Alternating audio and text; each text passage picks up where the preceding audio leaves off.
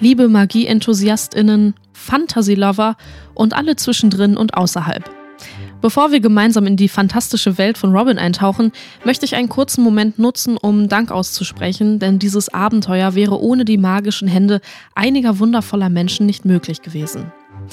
Ein besonderer Dank geht an Paula Höll, die mit ihrer kreativen Feder meine Geschichten veredelt hat und die Prologe vor den jeweiligen Kapiteln geschrieben hat. Ihr könnt euch also auf diese Weise täglich auf einen geistreichen Vorgeschmack freuen, bevor die eigentliche Geschichte ihren Zauber entfaltet. Und äh, Paula, deine Unterstützung war wirklich der entscheidende Zaubertrank, der mir die Kraft gab, dieses Projekt zu vollenden. Also wirklich herzlichen Dank für deine liebevolle, ermutigende und geistreiche Zusammenarbeit an diesem fantasiereichen Podcast-Projekt. Ohne dich, ja, wäre es sicherlich nicht in dieser Weise erblüht.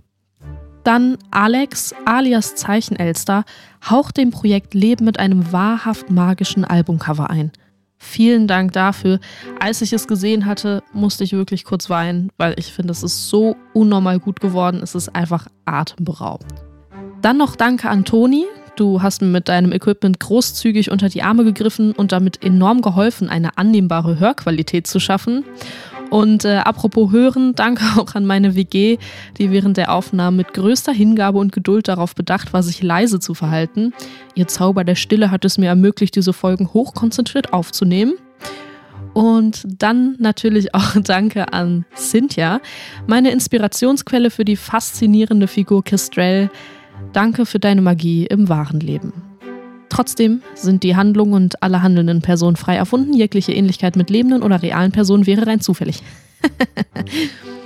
und zu guter Letzt ein riesiges Dankeschön gilt all den ZauberInnen da draußen. Euch allen. Die Tag für Tag die Geschichte von Robin hören und mir mit euren Rückmeldungen und eurer Unterstützung Flügel verleihen. Gemeinsam schaffen wir eine Welt, in der queere Repräsentation und inklusive Erzählkultur nicht nur Platz finden, sondern strahlen. Folgt bitte allen Mitwirkenden auch auf den Socials und wenn ihr dieses Projekt unterstützen möchtet, haben wir noch einen Link in den Shownotes angegeben. Vielen Dank und jetzt viel Spaß beim Zuhören. Robin Phoenix und der Ruf des Feuervogels. Prolog in einem nicht näher definierten Land, auf einem nicht näher definierten Hügel, steht neben dem fühlenden Wald ein großes, beeindruckendes Schloss. Dieses Schloss mit seinen Türmen und Hallen beherbergt, wie man es vielleicht erahnen würde, Astoria. Die Zauberschule für magische Personen und sonstige Wesen aller Art, die sich weiterbilden und zu fähigen ZauberInnen heranreifen wollen. Eine dieser Personen lernen wir jetzt kennen in Kapitel 1 Verwandlung.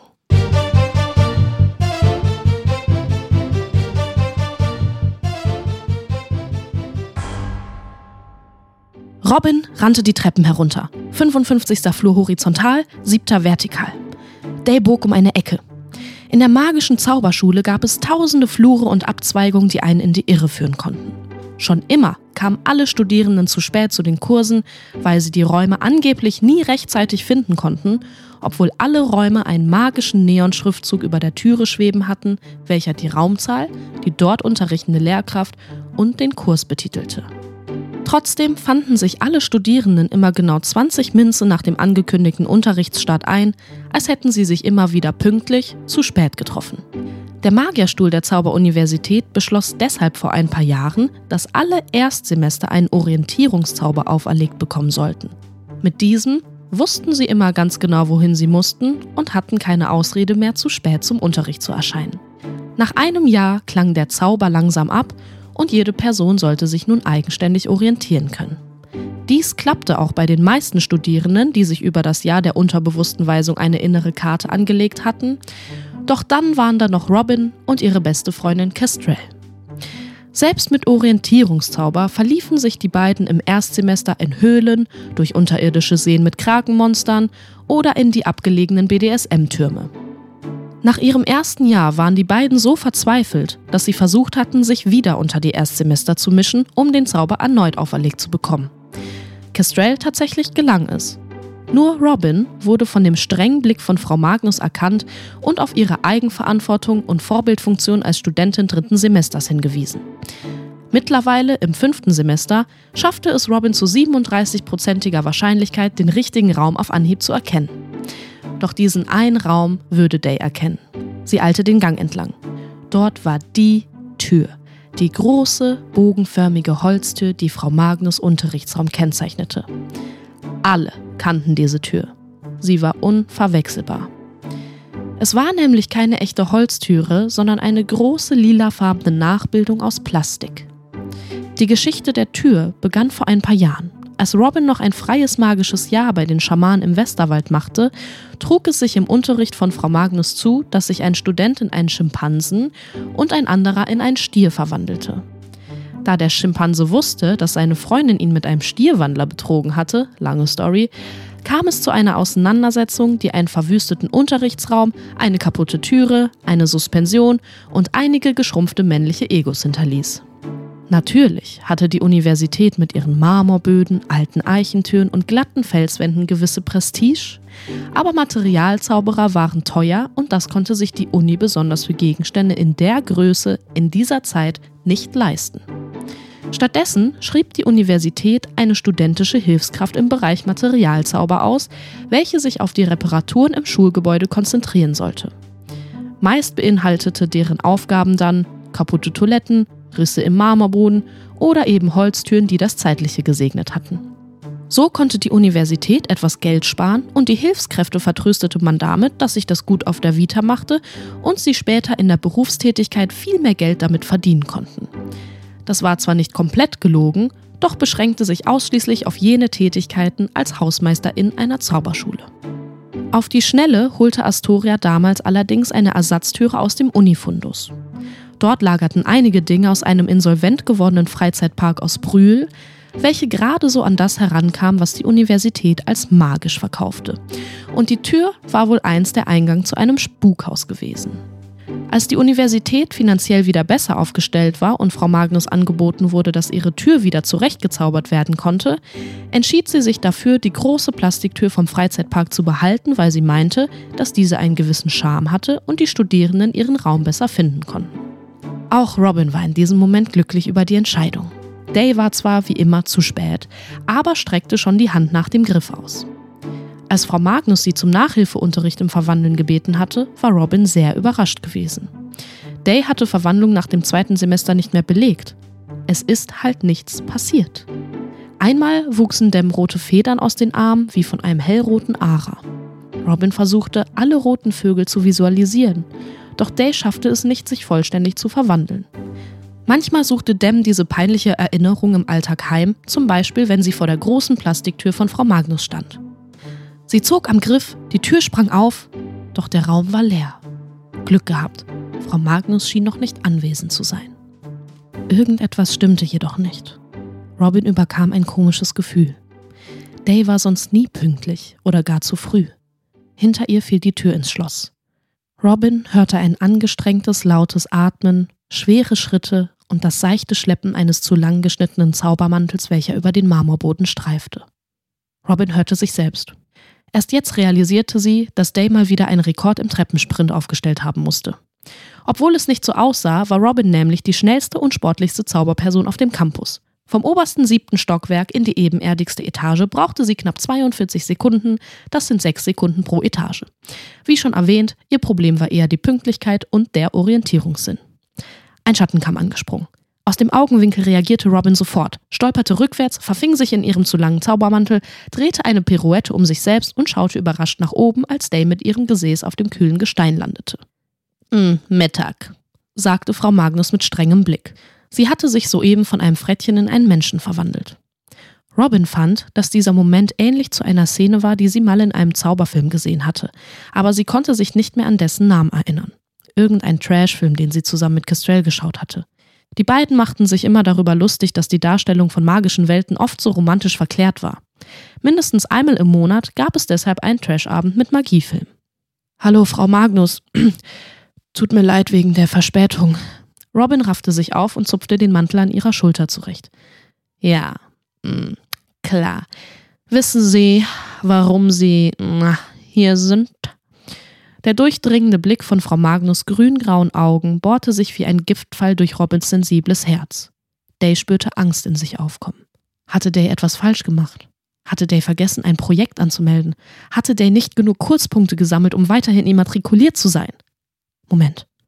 Frau Magnus hatte Dem doch selbst um Nachhilfeunterricht und Verwandlung gebeten.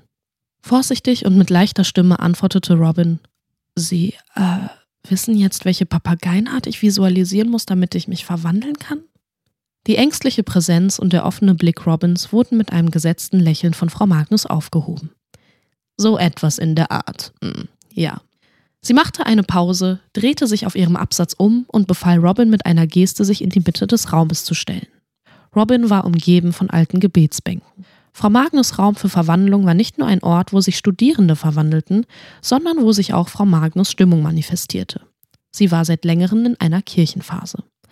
Ihr Arbeitstisch war ein Altar, die Sitzreihen Kirchenbänke und das Trinkwasser war, wie besonders die Vampire der Schule in jeder Beschwerderunde mitteilten, heilig. Sie hatte sogar eine Zaubertaufe in diesem Raum vollzogen, an einem Kind von einem Stierwandler und einer Dachswandlerin. Von nun an hm, ist der Name dieser Zauberperson Thaddeus. Hm, der Name ist so lange gültig, hm, wie die Zauberperson sich mit diesem identifiziert, predigte sie damals. Jetzt allerdings wurden aus dramatischen Dramaturgiegründen die Bänke vom Marmorboden verschlungen und zwischen Robin und Frau Magnus eröffnete sich eine weite Fläche. Hm, ihr Unterarm, sagte die Lehrerin. Robin zog die Augenbrauen unverständlich zusammen. Er leuchtet, wenn sie sich anstrengen. Er gibt ihnen zu erkennen, in welches äh, Wesen sie sich wirklich verwandeln können. Versuchen sie dort hinein zu spüren, äh, die Umrisse deutlicher zu fühlen, wies Frau Magnus sie an. Woher wissen Sie, dass mein Unterarm leuchtet? fragte Robin. Nun, mm, ich hatte sie als Studentin in meinem Kurs und habe sie beobachtet. Eine komische Pause. Erst sah es aus wie feine Risse, ja, Reflexionen, ungewöhnliche Zaubernarben sogar, mm, aber es kam mir bekannt vor. Es war etwas, was ich vor langer Zeit gesehen hatte, so lang her, dass ich selbst noch Studentin zu sein vermochte. Die ist sicher Stein der Weisen alt, dachte sich Robin. Moment! Nee, das war nicht der Titel des Trashfilms, an den sie sich zu erinnern versucht hatte. Aber ähnlich. Ähm, okay, das geht schnell. Äh, welcher Unterarm ist es denn? Frau Magnus seufzte. Sie kennen doch den Standardspruch aus Verteidigungskünste gegen dunkle Mächte. Ja, äh, alles, was wirbelt und schmerzt, fließt durch Zauber direkt zum Herz. Ah, meine Herzseite, also links. Robin schaute auf ihren rechten Unterarm. Ja, mh, hm, gut, aber anderes links, sagte Frau Magnus und Robin korrigierte ihren Blick. Damals, als ich hier noch Referendarin war, gab es eine junge Studentin, bei der ich das gleiche sehen konnte, wie ich nun hm, bei Ihnen sehe. Auch sie äh, hatte goldene Risse, die von ihrer Haut aufleuchteten, und der damalige Lehrer von Verwandlung äh, war so eingeschränkt in seinem konventionellen äh, Lehrbuchdenken, dass ihm nichts Besseres einfiel, als die Studentin von dem Krankheitspersonal untersuchen zu lassen. Hm. Statt zu erforschen, ob sie eine Kraft hatte und sie zu fördern, hm, wurde sie als eigenartig abgetan. Dies ließ sie aber nie davon ab, glänzende Bestleistung zu schreiben und zu praktizieren. Heute besetzt sie eine hohe Position im Ministerium als eine von wenigen Zauberinnen. Hört sich an wie es ist ihre meine Mutter. Gleichzeitig sprachen sie das Wort aus. Frau Magnus schien etwas betrübt, dass Robin ihr den Moment der spannenden Enthüllung genommen hatte, doch sie begriff, dass Robin erst jetzt verstand, was das heißen mochte. Moment mal, meine Mutter kann sich verwandeln? fragte Day überrascht. Nein, mm, nicht ganz. Sie könnte und sie hätte gekonnt, aber da der damalige Lehrer Ruhe in Frieden Albert Sundigatropus nicht erkannt hatte, welches Wesen es war, obwohl es uroffensichtlich ist, konnte sie es nicht visualisieren und sich dementsprechend nicht vollends verwandeln. Robin wurde nervöser. Jetzt würde ich aber langsam wirklich gerne wissen, was das für ein Wesen ist, auf das niemand gekommen sein mag obwohl es so uroffensichtlich ist. Ich meine, das ist doch ähm, paradox, äh, widersprüchlich, ziemlich eigen, oder? Hm. Sie können sich noch an die erste Stunde Verwandlung erinnern? fragte Frau Magnus und trainierte Robins Aufmerksamkeitsspanne weiterhin.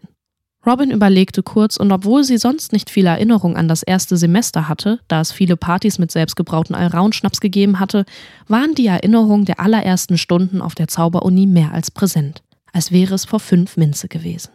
Die ersten selbstgewählten Kurse waren immer magische Momente, die Robin besonders in Erinnerung hielt. Castrells und deren Freundschaft fingen dort an, Sprossen zu säen. Oder wie gesagt wird. Robin war nicht so gut, was Sprichwörter anging. Jedenfalls erinnerte sie sich daran, was sie in ihrer ersten Stunde Verwandlung gelernt hatte und ließ sich folgende Passage als eine viel zu weich gezeichnete Filmszene in Erinnerung rufen, in welcher das Licht golden durchs Fenster schien und alle Gesichter noch unverbraucht frisch aussahen, bevor sie mit dem Alraunschnaps deutlich gealtert waren. Szene 1. Intern, Tag, Seminarraum, Verwandlung. Frau Magnus. Ihr mh, hm, könnt euch in alle Tiere verwandeln, die es gibt. Hm. Jedoch kann eine Ganzkörperverwandlung nur dann stattfinden, wenn ihr eure gewisse Spezies gefunden habt. Mhm. Beispielsweise wachsen euch Schuppen, wenn ihr schon wisst, dass ihr zu einer Reptilienart gehört. Aber ihr könnt euch erst in eine Kobra verwandeln, wenn ihr diese speziell visualisiert. Manchmal dauert es Wochen oder auch Jahre, bis die Spezies gefunden wird. Und manchmal kann eine Ganzkörperverwandlung aufgrund von Genetik oder magischer Chemie im Körper nicht stattfinden. Typische Anzeichen sind vereinzelte Federn auf den Armen, Schuppen auf den Augen oder Flöhe im Ohr, weil euer Fell nicht dicht genug wachsen kann von Verwandlung ausgeschlossen sind, äh, antike Wesen wie zum Beispiel Drachen oder Harpien. Es war nie möglich und es wird nie möglich sein, sich in ein solches Wesen zu verwandeln. Legenden besagen zwar, dass die Urwandler von den Drachen stammen, aber das sind Geschichten, die wir noch nicht mal mehr unseren Kindern erzählen wollen. Ende.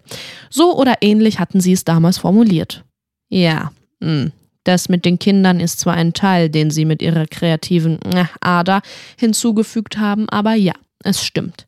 Antike Wesen sind nicht möglich, nur reine Tierform. So dachte ich auch lange, bis ich auf eine historische alte Blutlinie gestoßen bin, die ich auf sie zurückführen konnte. Hm. Darf ich Sie fragen, ist es wahr, dass in ihrer Familie eine Tradition vorbesteht, den Namen niemals aufzugeben, auch bei Heirat? Robin war verwirrt. Was hatte ihr patriarchales Familiennamensystem mit all dem zu tun? War sie in einer Zaubermafia groß geworden, ohne dass sie jemand aufgeklärt hatte? Ja, das äh, stimmt, erwiderte Robin zögerlich auf die Frage. Nun, mm, ich glaube, darin steckt des Rätsels Lösung. Es war zu einfach, zu offensichtlich für Albert, aber ich halte fest an den Glauben der Möglichkeit des Unmöglichen. Hm. Robin, das Wesen, was sich in ihren Rissen andeutet, das Wesen, in welches sie sich verwandeln können, steckt in ihren Nachnamen. Robin riss die Augen weit auf. Aber ich heiße Robin. Robin Phoenix. Das war Kapitel 1 von Robin Phoenix und der Ruf des Feuervogels. Wenn es euch gefallen hat, lasst eine Bewertung da, folgt dem Podcast und aktiviert die Glocke, damit ihr kein Türchen mehr verpasst. Unterstützen könnt ihr dieses Projekt über den Spendenlink in den Show Notes und indem ihr allen Mitwirkenden auf den sozialen Medien folgt. Vor jedem Kapitel könnt ihr außerdem in der Episodenbeschreibung lesen, ob es Contentwarnung gibt. Diese werden mit einem Zeitstempel angegeben. Mein Name ist Vicky Kubica und ich bedanke mich herzlich bei euch fürs Zuhören und wünsche euch viel Spaß beim Öffnen der nächsten Tür.